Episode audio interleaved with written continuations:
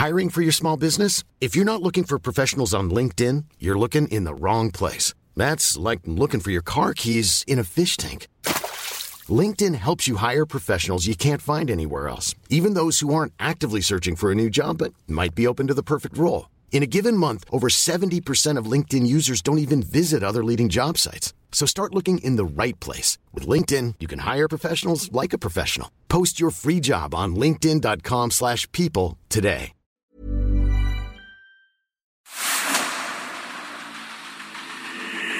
Dedo en la llaga. Había una vez un mundo en el que nadie creía. Un país de historias inexplicables. Una nación con personajes asombrosos. Santo Tomás tenía razón. Hay que ver para creer.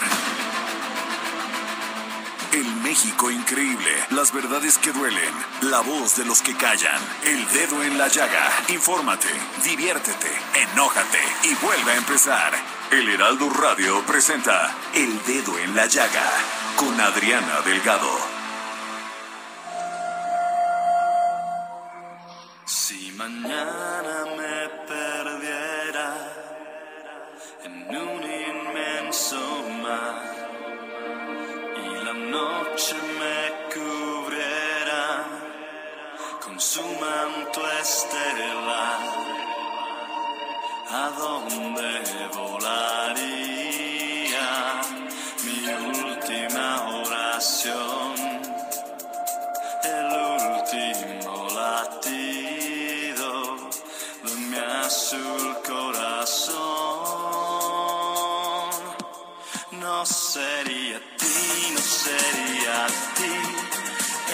Esta vez ya no sería ti.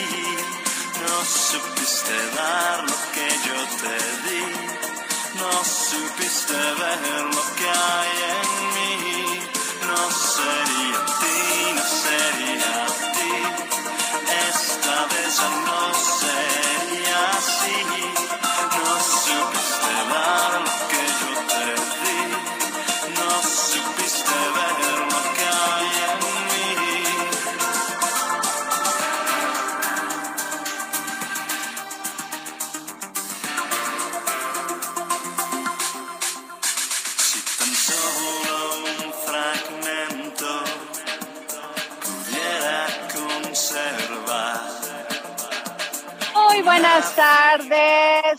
Saludo con mucho gusto en este día 14 de febrero del 2022, porque hoy es día del amor y de la amistad.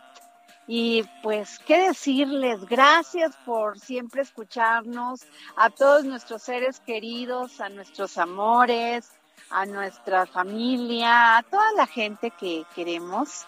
Un gran beso, pasen ustedes un día hermoso al lado de las personas que más aman.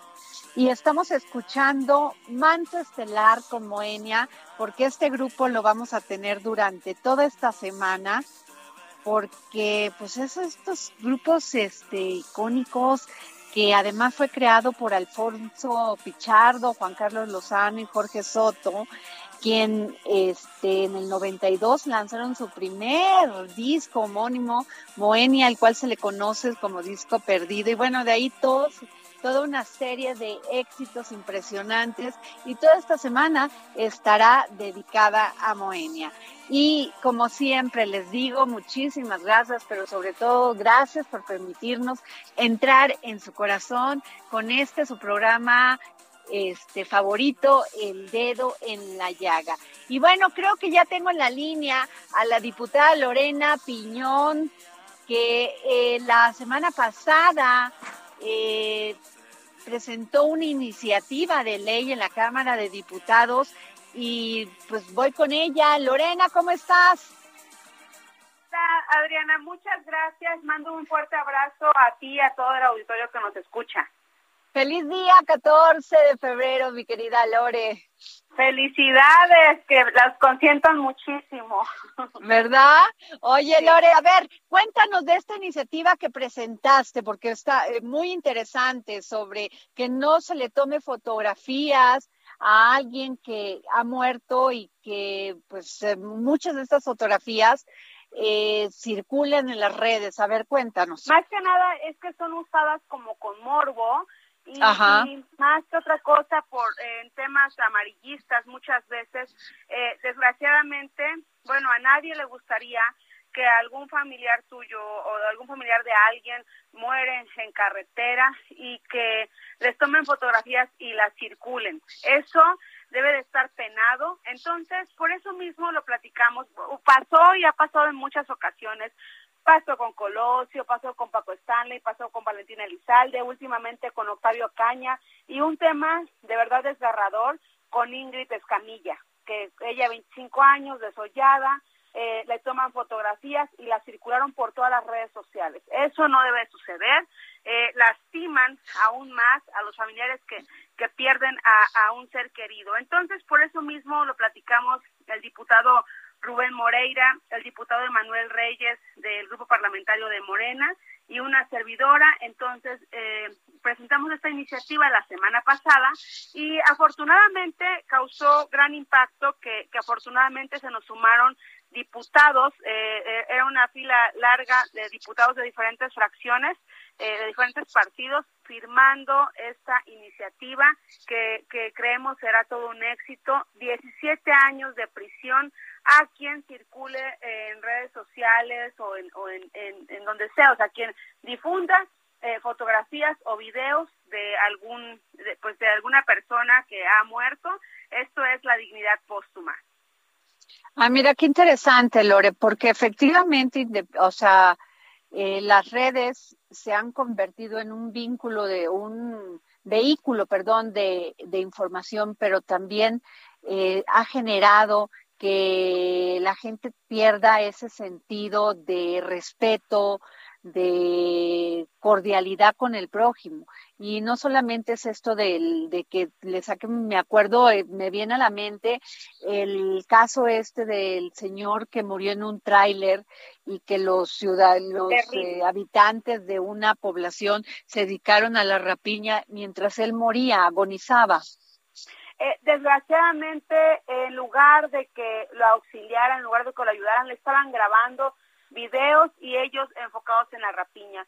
Quiero decirte algo, en el tema de rapiña, más adelante también eh, eh, tenemos ya preparando una iniciativa sobre ese tema, que es un tema bastante difícil y, y que la gente, o sea, pierde de verdad que, que la empatía, eh, eh, y no, en lugar de estar apoyándonos como seres humanos, o sea, desgraciadamente se enfocan más en el tema de la rapiña, que no les fueran a ganar las cervezas, que, que, se cayeron, o, eh, no me acuerdo qué material era, creo que sí eran cervezas, y, y en lugar de estar ayudando a un ser humano, o sea, es un tema realmente terrible. Este, aquí me preguntaban hace unos días eh, que por qué 17 años, que si nos inventamos la, la, eh, los años o por qué eh, queremos que sean 17 años.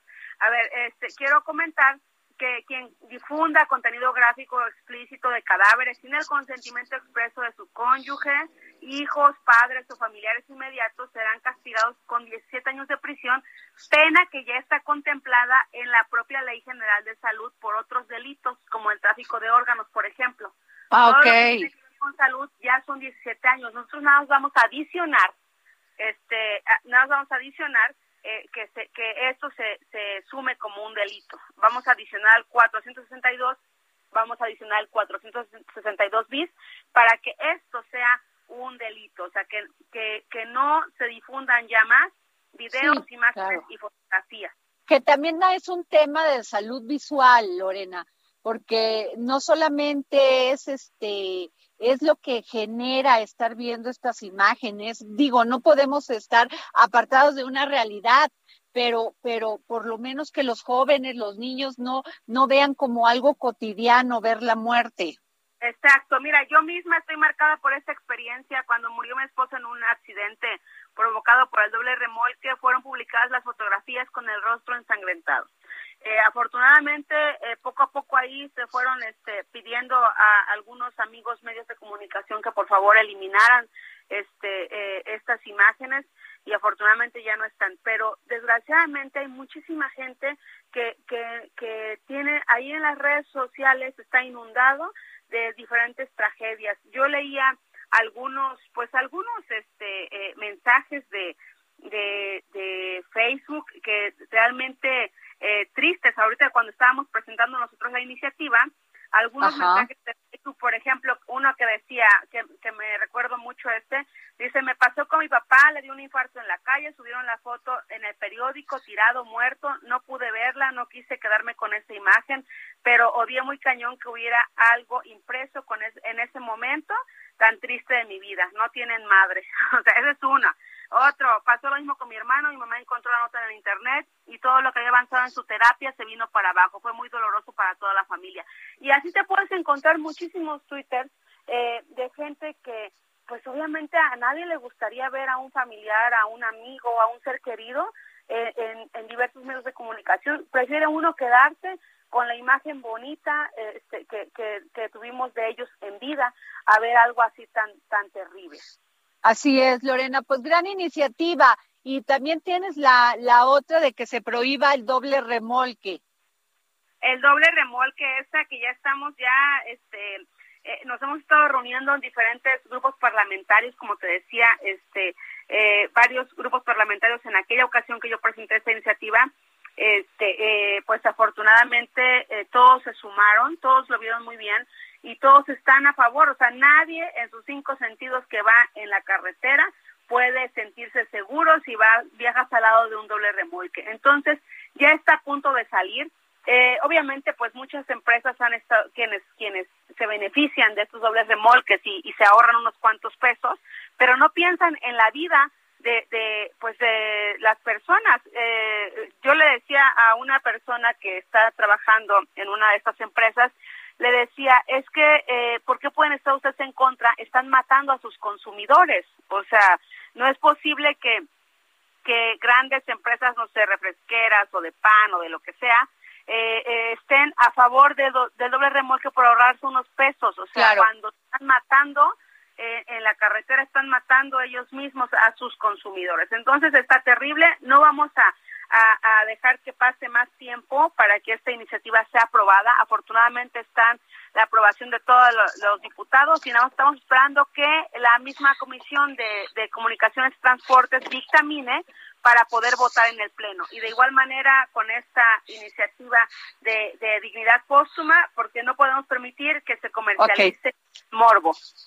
Muchísimas gracias, Lorena Piñón, diputada veracruzana. Este, te agradecemos que nos hayas tomado la llamada para el dedo en la llaga. Envío un fuerte abrazo, siempre es un placer para mí escuchar. Gracias. Bueno, y nos vamos con la senadora Nancy Guadalupe Sánchez Arredondo de Morena, presidenta de la Comisión de Agricultura, Ganadería, Pesca y Desarrollo Rural en el Senado de la República. Senadora, este, buenas tardes y gracias por tomarnos la llamada. No, al contrario, gracias a ustedes. Gracias, senadora. Pues qué terrible esto que está sucediendo con la nuestra exportación del aguacate y la delincuencia organizada que está amenazando que esta que esta producción pues se nos caiga porque o sea nada más el año pasado tuvimos dos mil quinientos millones de, de, este, de dólares este de dinero que dejó para todo este para todos los productores de aguacate Sí, claro, no, eh, lo que está viviendo Michoacán, lo que está viviendo el país en materia de seguridad, eh, evidentemente es algo preocupante, eh, pero también es muy preocupante eh, las, la manera en que Estados Unidos dispone, ¿sí? O, se está volviendo como una costumbre tomar decisiones eh, unilaterales en una clasificación del sector productivo del país.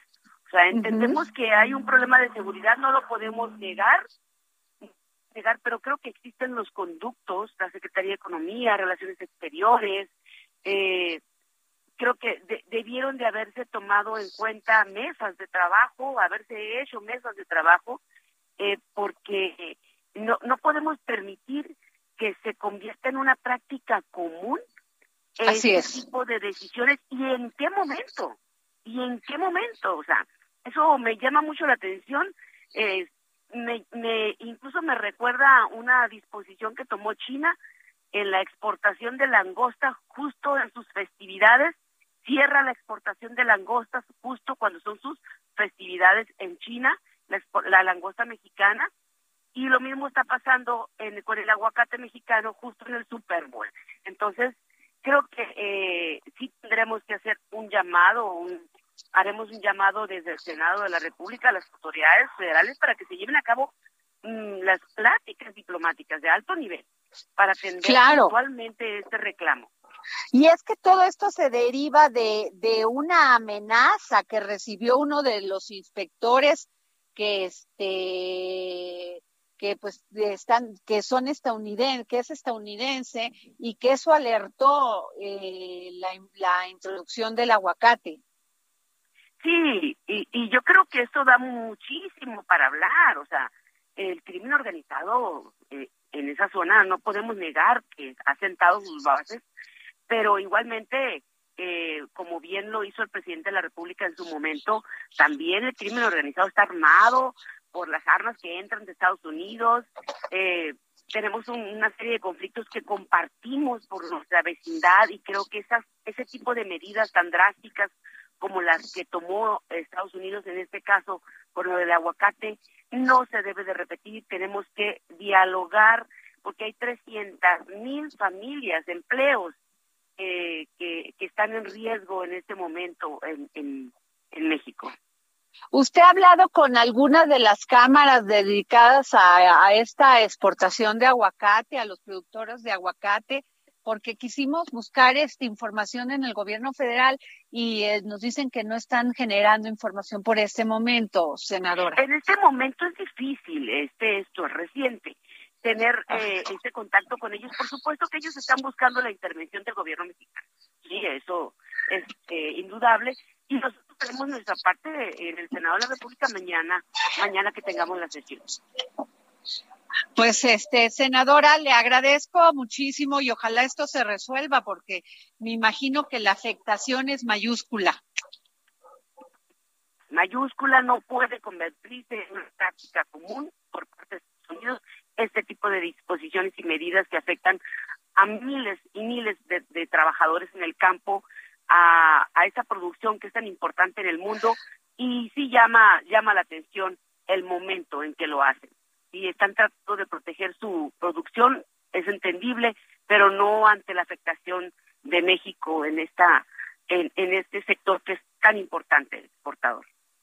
Así es. Pues muchas gracias, este senadora. Le agradezco que nos haya tomado la llamada, senadora Nancy Guadalupe Sánchez Arredondo, presidenta de la Comisión de Agricultura, Ganadería, Pesca y Desarrollo Rural en el Senado de la República. Gracias. A usted. Hasta luego.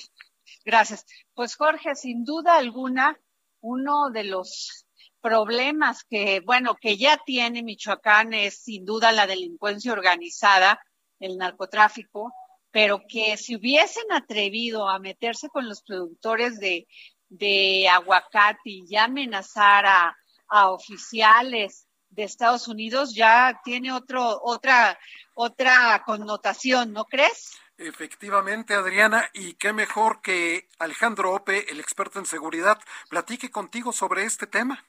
Claro que sí. Alejandro, ¿cómo estás? Muy bien, Adriana. Buenas tardes. Buenas tardes. Buenas tardes, querido Alejandro. Oye, Alejandro, pues como le decía Jorge, tiene otra connotación ya que se hayan atrevido a meterse con, con esta industria, ¿no? Porque pues, pasaba y se escuchaban los, o sea, todos estos municipios que están en una verdadera guerra de entre narcotraficantes, pero ya que se metieran con la producción de aguacate, pues ya es otra palabra, son otras palabras, ¿no? Pues más o menos, porque han venido extorsionando aguacateros desde hace 15 años. O sea, no es, nueva. La extorsión a, la industria aguacatera es un tema que ya tiene ya un buen rato, porque pues es una gran generadora de rentas en el Estado. Eh, es una gran generadora de ingresos y bueno, y, los grupos criminales han venido extorsionando a los agricultores desde hace un buen rato. Lo que es nuevo es que yo creo que han pasado de, de una de una fase en la cual solo extorsionaban, solo extraían una parte del ingreso para tratar de regular el mercado. Y el, la, amenaza en contra de los agentes de sanitarios de Estados Unidos, yo creo que tiene que ver con ese, con ese, con esa transición, eh, en el cual los, los, ah, ah, ya no solo se trata de, de ver cuánto sacan, sino de establecer cuotas, fijar precios, eh, poner barreras a la entrada. O sea, esto, es, esto ya, eh, eh, y digamos, una amenaza a un agente sanitario de Estados Unidos no es cosa menor, eso sin duda. Que ya hayan tomado medidas de incluso cerrar este la importación es gravísimo, o sea, está afectando, va a afectar, de por sí la gente está pasando por una crisis económica, una crisis de, de, de o sea, la delincuencia en todo, en todo su esplendor y todavía esto. Sí, bueno, sí, en efecto sí es muy grave y habrá que ver cuánto dura, ¿no? ¿Cuál es el alcance de esto? Eh, por ahora es temporal la medida, pero habrá que ver, habrá que ver qué tanto se prolonga, ¿no? Eh, yo creo que habrá que tendrán que eh, entrar en algún, algún mecanismo para proteger al personal de Estados Unidos en México, sin el cual no es posible exportar, ¿no? Entonces yo creo que yo creo que la, la, la, por eso es lo que se requeriría. Mi querido Alejandro, oye, pero el estado de Michoacán, desgraciadamente, desde hace muchísimos años, pues ha estado cooptado por la delincuencia. Ya, ya no era nada más, este, pues, el gran puerto, que, que, que es una, la gran entrada al Pacífico, y, sino las vías también ferroviarias. Eh, luego siguieron con, con los cultivos como el aguacate y el limón, mi querido Alejandro. ¿Qué pasó? ¿No? Sí, así es, o sea, eh, han pasado de el simple del tráfico ilícito al control, la extracción de ingresos de la economía local, ¿no? Y eso digamos, le da un alcance mucho mayor que, que como simple traficante de droga. ¿Qué se puede hacer? ¿Cómo, ¿Cómo se pueden rescatar pues todas las vías de comunicación que se encuentran en el estado de Michoacán? ¿Cómo qué se puede hacer para poder rescatar a todos los productores de los diferentes cultivos como el limón este, y el aguacate ahora? ¿Qué, qué, puede hacer el gobierno y sobre todo el gobierno de, del estado? Porque han pasado ahí de diferentes signos partidistas y no ha ocurrido nada, mi querido Alejandro Ope. Mira, pues yo creo que hay que primero proteger de manera más focalizada en aquellos municipios donde se concentra más la producción y donde se concentra más el, el, cobro del piso de, y, la, regulación de estos mercados por, la, por parte de actores criminales. Segundo, pues entrar un fortalecimiento de las instituciones locales que permitan no depender del, de la intervención federal para mantener eh, un símil de orden en el Estado. ¿no?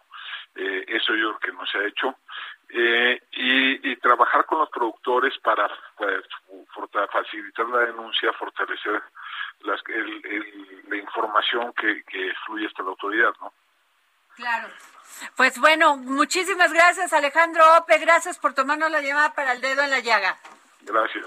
Gracias. Pues qué terrible, ¿eh? Terrible la situación. Bueno, mira, Alejandro dice que esto ya se sabía, que habían, este, pues había secuestros, había, pero nunca que hubiesen llegado a, hasta a meterse, con... un oficial del gobierno de los Estados Unidos que lo hubieran amenazado y que además Estados Unidos tomara esta, esta determinación de prohibir la entrada. Y aparte, eh, increíble que los criminales, Adriana, teniendo la experiencia de lo que pasó con el Kiki Camarena, que supieron cuál fue la reacción que tuvo en aquel momento tanto el gobierno norteamericano con la DEA como el gobierno mexicano, saben de la reacción que es meterse con un oficial de los Estados Unidos. Pues sí, o sea, realmente yo creo que están perdiendo el miedo, y eso es terrible. Cuando la delincuencia ya pierde el miedo a la autoridad, al gobierno, a las autoridades y al gobierno, Jorge, te puedes esperar cualquier cosa. Efectivamente. Y así fue escalando en Colombia, ¿eh? Como bien dices. Hasta que Conches Bomba, o sea, eh, darle al Congreso. ¿Te acuerdas que pusieron un coche bomba en el Congreso? bueno, terrible. Tenemos dos libros, Jorge Sandoval, por favor. Así es que pónganse atentos, por favor, porque esto es lo que se tienen que aprender. La tienen que seguir, ¿eh? Primero la tienen que seguir. Es arroba Adri Delgado Ruiz, arroba Adri Delgado Ruiz. Y los dos libros son 12 pacientes del doctor Eric Mannheimer, que ya entrevistaste tú aquí en El Dedo en la Llaga, Adriana Delgado, y Pueblo en Vilo de Luis González y González. Y con eso nos vamos a la pausa. Claro, nos vamos a la pausa, y, ahorita regresamos. Si mañana me perdiera en un inmenso mar y la noche me cubriera con su manto estelar, ¿a dónde volaría mi última oración?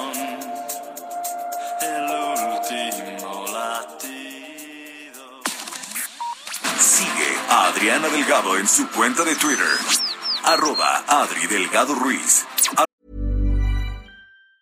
Hey, it's Ryan Reynolds, and I'm here with Keith, co star of my upcoming film, If, only in theaters, May 17th. Do you want to tell people the big news? All right, I'll do it. Sign up now and you'll get unlimited for $15 a month in six months of Paramount Plus Essential Plan on us. Mintmobile.com slash switch. Upfront payment of $45 equivalent to $15 per month. Unlimited over 40 gigabytes per month. Face lower speeds. Videos at 480p. Active Mint customers by 531.24 get six months of Paramount Plus Essential Plan. Auto renews after six months. Offer ends May 31st, 2024. Separate Paramount Plus registration required. Terms and conditions apply if rated PG. Además, te invitamos a enviar tus opiniones y comentarios en texto o por mensaje de audio a través de WhatsApp al 55 2544 3334. Y si quieres escuchar El Dedo en la Llaga de El Heraldo Radio, en cualquier momento y donde quiera que te encuentres, descarga el podcast disponible en Spotify y iTunes. Sigue a Adriana Delgado en su cuenta de Twitter en arroba Adri Delgado Ruiz. Y envíanos tus comentarios vía WhatsApp al 55 25 44 33 34 o 55 25 02 21 04. Si mañana me bueno, regresamos aquí al dedo en la llaga y fíjense que hoy el Heraldo de México, el impreso y el web, este publicaron unas encuestas, pues ya rumbo a, a estas elecciones y donde pues van a se va a llevar a cabo en Aguascalientes, Oaxaca, Quintana Roo, Durango, Hidalgo y Tamaulipas. Bueno, en Aguascalientes va la alianza formada por el PAN, PRI, PRD, en primer lugar con el 49.7%. En Durango, muy cerquita también la alianza con Esteban Villegas Villarreal alcanzándole al Mamarina Vitela Rodríguez. En las otras, pues también está muy competido en, bueno, en Tamaulipas está ahí acercando. En fin, el PAN, este, esta alianza, pues parece que sí está funcionando, ¿eh? Bueno, tengo en la línea al presidente nacional del PAN, Marco Cortés. ¿Cómo está, presidente? Hola Adriana, qué gusto saludarte. Muy buenas tardes. Oiga, pues yo, hemos logrado. Pues, yo que lo busco y que lo busco y no lo encuentro. Ya me encontraste y aquí a la orden y con mucho gusto, Adriana. A ver, cuénteme, ¿cómo las ve? Hemos logrado componer mucho el, el escenario. Ay, Ajá. Acción Nacional este, y los otros partidos políticos coaligados pudiéramos procesar muy bien la definición de nuestros candidatos en unidad, logrando postular a los más competitivos y evitando tener problemas postelectorales internos. Ajá. Es lo que hoy nos pone en franca competencia en varios de los estados que tendremos elecciones, por lo que no tengo duda de que vamos a salir triunfando en muchos de estos. Ahora, en, en, por ejemplo, en Quintana Roo, ahí no se entendió por qué no lograron a un acuerdo, llegaron a un acuerdo eh, este, el PAN y el PRD con el PRI, ¿por qué este, lanzaron candidatos cada uno por su lado? Pues cada partido tiene sus lógicas. En cuatro sí logramos este acuerdo, en Aguascalientes, en Durango, en Tamaulipas y en el estado de Hidalgo.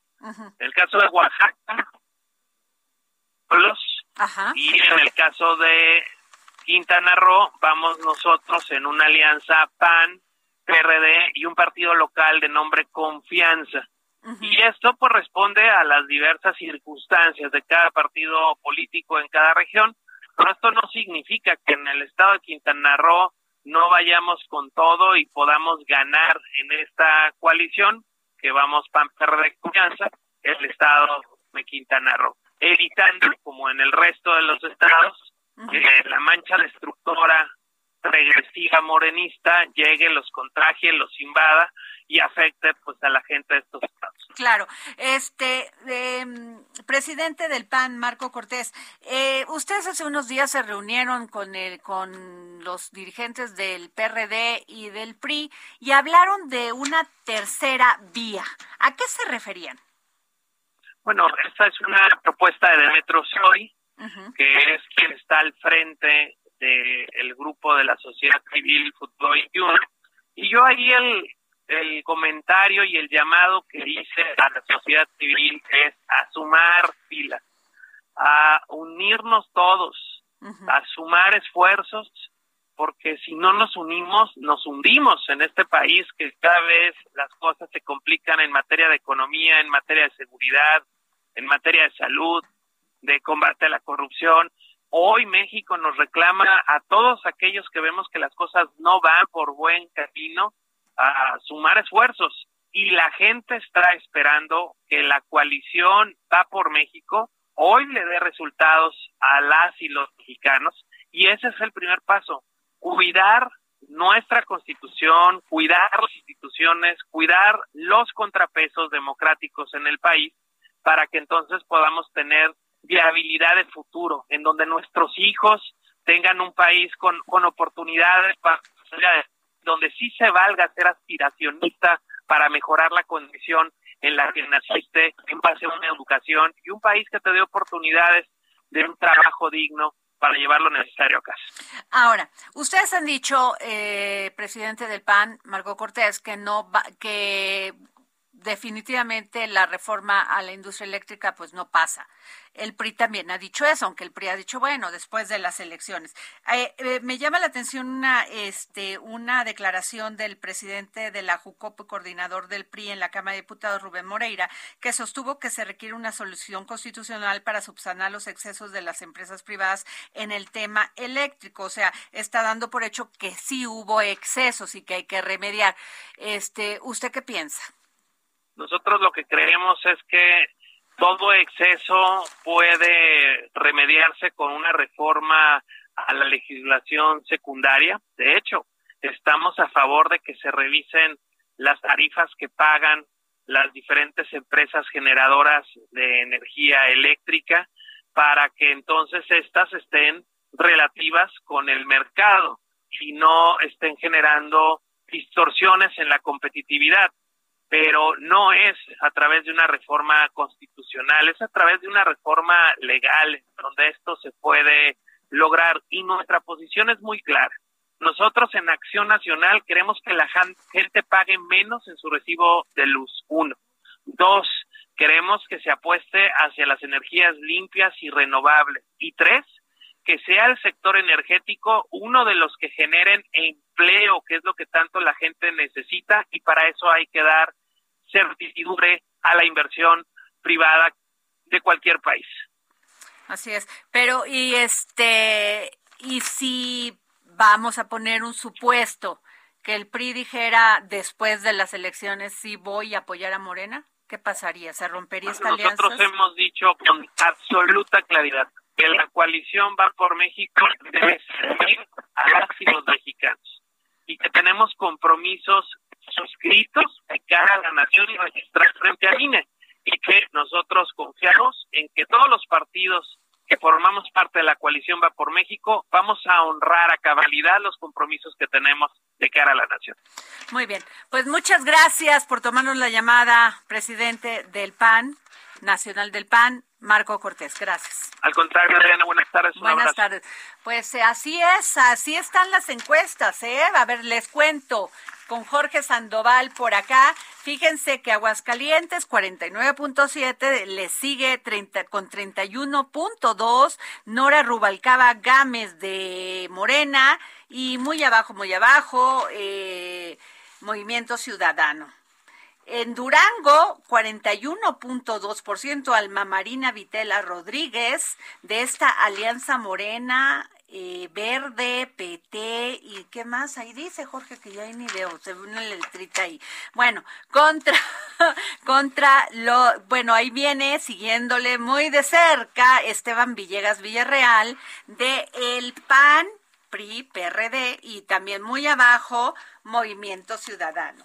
Luego, en Hidalgo, en Hidalgo también se pone se pone este interesante porque por lo que nos dice la encuesta del Heraldo, Julio Ramón Menchaca Salazar con Morena, PT, este PRD y, y Nueva Alianza con un 40.6 y le sigue Carolina Villano Austria con un 28.1% con la alianza, o sea, pues muy lejos, o sea, bueno, todo puede pasar. Todo puede pasar. Después de lo de Nuevo León, con Clara Luz me, me queda claro, ¿no? Y cómo empezó a subir Samuel.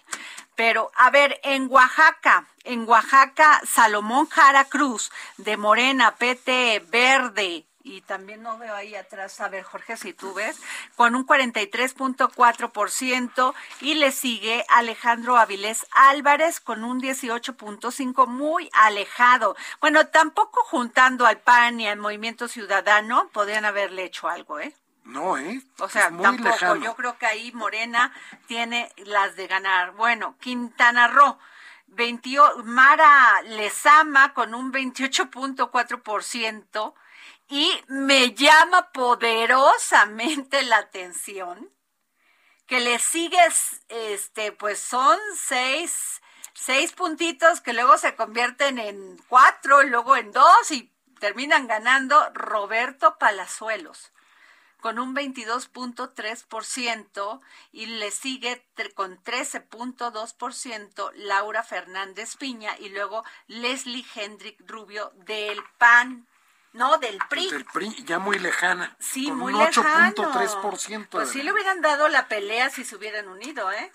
Bueno, en estas, en estas este, incongruencias de alianza que hacen, ¿verdad? Exacto. Este, en Tamaulipas, Américo Villarreal Anaya va con un 41.2% de Morena, PT y Verde, y César Augusto, el truco, Verástegui, Hostos de PAM, PRI, PRD con el 32.7%, siguiéndole que este es, bueno, el partido de su gobierno, del, gobernador, Exacto, y él era el secretario general de gobierno, el truco Verástegui, como le conocen ¿En serio? Bueno, y Américo Villarreal de Morena, pues fue secretario, no, fue el presidente de la Comisión de Salud, ¿no? Así es. Bueno, que nunca lo vimos, ¿eh? Nunca lo vimos esta pandemia, de nada, no lo vimos en nada, la verdad. Lo que es Lo que es es, ¿no? yo creo que lo que le interesaba era estar de candidato allá en su en su estado, ¿no? Efectivamente, Adrián. Pero pues así están las encuestas, Jorge, o sea, ya se empiezan a poner y luego tenemos veda electoral porque pues bueno, ya entró todo el tema de la revocación de mandato. Entonces el presidente pues no puede opinar de de nada, sus funcionarios tampoco pueden. Bueno, él se opina, pero no pueden opinar de, sus obras. Exacto. estamos en, Pero imagínate un gobierno que no puede informar, Adriana, que no pueda decir qué es lo que está haciendo. Pues a ver, pues esas son las reglas que pusieron por hacer la revocación de mandato. Pues algo también tienen que, que este, traer consigo su decisión. Sí, pero esto va en detrimento de la calidad de nuestra democracia totalmente. Jorge Sandoval.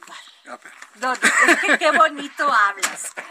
No, no, no, estoy sorprendida. no, no, no, no, bueno, o sea, por Dios. Pero bueno, supongamos que es así, que vamos a entrar a una. Y luego el PRI con que, el, perdón, el INE con que quita casillas, con que no las pone, con que ahorra, con que no ahorra, entre que siguen peleando este Lorenzo Córdoba y Ciro Murayama porque si no les alcanza dinero, mientras los otros consejeros que dicen que sí se pueden hacer cosas para ahorrar el dinero de los mexicanos, pero ellos dicen que no.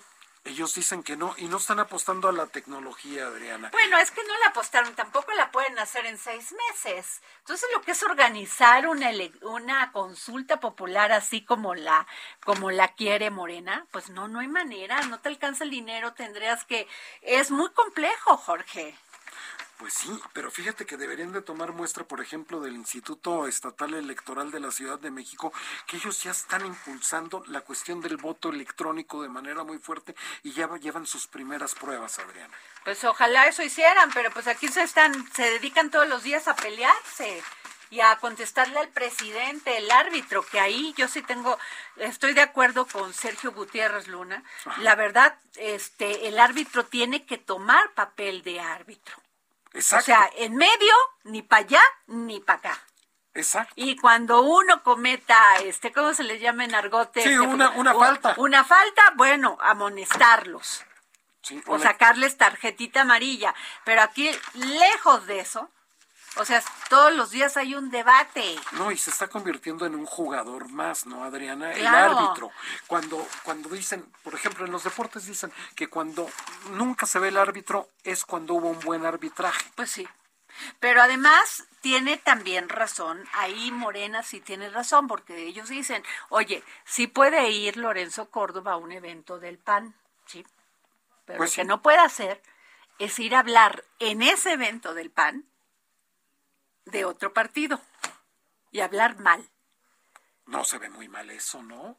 Entonces sí, pues entonces sí parece lo que lo que ellos dicen, que está tomando partido el árbitro. Así es, entonces eso ensucia nuestra democracia. Cualquier deseo genera suspicacias por, por, por perfeccionar nuestra democracia, Jorge. Lo único que genera es suspicacia suspicacia, desconfianza, de por sí ya ven cómo están los debates del gobierno federal con los medios, con esto, con el otro, y a nadie ayuda, porque tenemos problemas graves como el del aguacate. Ese es un problema real, porque vas a afectar a muchas familias dedicadas a la producción de aguacate en Michoacán tenemos una crisis económica terrible. Estamos pasando para ver si los partidos se ponen de acuerdo para la reforma de la industria eléctrica, que en muchos casos yo sí estoy de acuerdo con el presidente de la República. Andrés Manuel López Obrador, hay abusos de las empresas que saquearon por años este país. Sí, lo estamos viendo, ¿no? En, en, todos estos contratos leoninos, como escribías hace 15 días, Adrián, en tu columna, de estos contratos que, que, que abusivos, completamente en detrimento del pueblo. No, y además de lo del, del el papel de la CRE, el, el, papel de muchos organismos autónomos que se, se supone que tenían que vigilar todo este pues cómo se daban estos contratos y todo, pues ahora tenemos miles de amparos que nos va a costar muchísimo dinero y lo que también me parece que aquí ha faltado es diálogo y te voy a decir otra cosa. Yo creo que el gran error de la CFE ha sido la manera como ha comunicado. O sea, no han sido claros en cómo se llevaba, por ejemplo, que las empresas no pagaban el peaje, o sea, por decir algo de la carretera del suministro, pues a ver, ¿por qué no lo pagaban? El tema del autobasto, o sea, muchos temas que hay que poner en la mesa para que la gente lo conozca y entonces los legisladores que son nuestros representantes populares tomen tomen decisiones, porque ahorita estoy viendo esta declaración que le hago a Marco Cortés, que da este Rubén Moreira, y dice, bueno, es que sí, ya estamos viendo que se abusaban este con estos este los las empresas este pero españolas pero, tantito, pues sí o sea pero cómo es que lo dice ahorita claro cómo es que no pero primero se lanzaron al debate a descalificar todo lo que pudieran y ahora dicen no pues es que sí nos dimos cuenta como que si abusan pues, y sobre todo cuando fueron gobierno. no, pero son nuestros representantes pues, populares, Jorge. Se supone que ellos nos representan porque muchos de los mexicanos no tenemos ni la, las capacidades y la inteligencia de nuestros legisladores. Entonces supone que ellos nos representan pero con estos mensajes encontrados, con esta información a medias, porque ese es el tema, la información a medias es lo que genera estas lagunas informativas. Entonces, cada quien sale con lo que puede. Y eso está muy mal. Tiene, o sea, en eso sí hay razón. Totalmente. Y como dices, la CFE no ha comunicado bien, pero el único que he escuchado, y eso lo escuché aquí en tu programa, que, que, que comunica bien, Adriana, y que, fue, y que fue muy claro que es la única versión que, que conozco por parte de la CFE, coherente y lógica y sencilla, fácil de entender, hasta para una persona que no es un doctor en la materia, es el del ingeniero Morales Vielmas. Pues claro, porque yo creo que es el más claro. Comunica de una manera muy concisa, con mucho argumento. Por ejemplo, aquí nos, nos quejamos todos los días de que, bueno, por lo menos esos son los discursos de la oposición, que se les están dando el, la rectoría al Estado y que volvemos a un monopolio. Lo que no están diciendo, ah, y las energías sucias, que de que por qué estamos, este, vamos a generar energía eléctrica con carbono y este, con carbón, perdón. Y lo que no dicen es que aquí vamos a tener tres plantas Ajá. Y Estados Unidos tiene 212. Sí, claro, sí, por eso en la época este, China tiene muchas plantas de carbón. La India ni se diga. Rusia no tiene apoyo en ningún sentido para, para las plantas de energías limpias. Sí.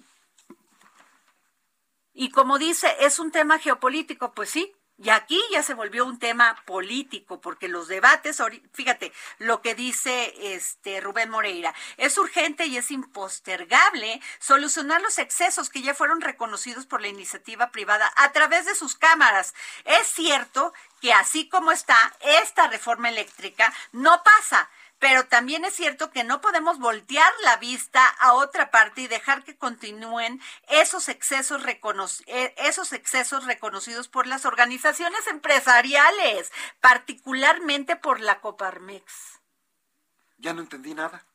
No, pues es que después de todo el discurso que se han echado durante eh, meses, casi un año, ahora reconocen porque ellos, los otros, reconocieron que sí estaban abusando con esos contratos leoninos.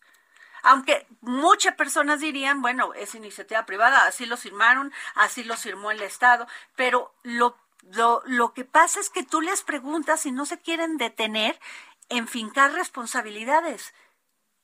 Sí, en Pero ¿quién hizo esa reforma eléctrica? Vamos a desmenuzar porque lo que fue un daño terrible al país, si es como ellos dicen. Imagínate nada más que justamente fue durante el Pacto por México, eh, cuando el presidente, expresidente Peña Nieto, pues traía todas las canicas en la bolsa, ¿no? Pues sí. O sea, terrible la situación, terrible lo que está pasando. A mí lo que sí me preocupa mucho, Jorge, es esta terrible desunión que hay en la sociedad esta división que hay. todo mundo peleándonos con todo mundo. Y lo digo porque no quiero parecer muy sensible hoy, que es 14 de febrero, Jorge Sandoval, pero no me gusta el ambiente que se está generando. No, y lo palpas en tu propia casa, que hay opinión sobre este tema, sobre el de la reforma energética, y como hay tanta desinformación y tal, entonces ya hasta las se convierten en discusiones las sobremesas. No, bueno, no solamente eso, si el, si el presidente dijo, si el otro dice, si aquel dice, o sea, se está dividiendo la sociedad de una manera terrible. Esperemos que esto, pues, este, los vamos a mandarles buenas vibras a los políticos. Que nos serenemos todos. Que nos serenemos, Jorge, porque a un país enojado no le sirve a nadie. No, vivimos en el estrés, vivimos con, con mucho este rencor, con mucho este resentimiento y no se puede vivir así. Lo que tenemos que salir es salir, perdón, que lo repita y construir un México mejor, porque ahí ganamos todos. ¿Qué pasa si pierdes el trabajo, si te enfermas, si no hay si no hay hospitales? O sea, ¿qué pasa? Si le apostamos a lo humano, así nos va a pasar. Y encima la pandemia, ¿no? Y encima la pandemia. Muchas personas han perdido sus seres queridos. Sí, es terrible. Entonces, yo creo que nos tenemos que, este, y la, la declaración de Ricardo Monreal también, este, me llamó mucho la atención, porque, pues mira, eh, podrán criticar a Ricardo Monreal, pero es un político de toda la vida y un político experimentado. Y dice, el líder de Morena en el Senado, Ricardo Monreal Ávila, afirmó que su partido necesita de la oposición para sacar adelante las reformas constitucionales. ¿Te acuerdas que eso lo dijo desde hace un año? Que dijo no va a ser fácil, nos estamos enfrentando a una cámara con debate, a una cámara este y una posición realista como la de él pues, molestó a Morena, ¿no? No, te acuerdas, lo ven como, el debate, cómo, cómo dice eso. No, bueno, ahora lo que necesitan es negociar. Es negociar, sentarse y, y, actuar como políticos. Y el único que debe de ganar en esta discusión y en este debate no son los políticos, es México. Tienes toda la razón. Así de sencillo. Entonces esto va a ser un gran debate. Espero que haya serenidad. Espero que haya serenidad porque no podemos seguir viviendo de las remesas. No podemos seguir viviendo de las remesas. tenemos, tenemos que vivir de lo que produce este país. Incrementar el PIB. Generar empleos tener sistema, un sistema de salud fuerte. Pero bueno, ya se nos terminó el dedo en la llaga. Nos vemos mañana. Y la noche me cubrirá con su manto estelar. ¿A dónde volaría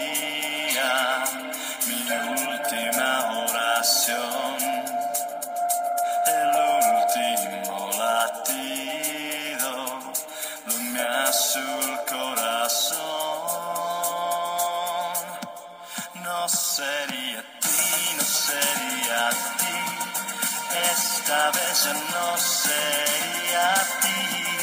No supiste dar lo que yo. El Heraldo Radio presentó El Dedo en la Llaga con Adriana Delgado.